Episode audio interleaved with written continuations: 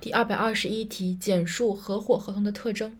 这道题用的背诵方法是概念拆解的方法。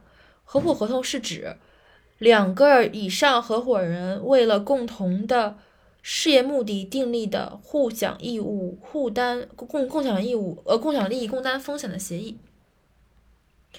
一，两个以上合伙人；二，为了共同的事业目的。三、订立的共享利益、共担风险的协议。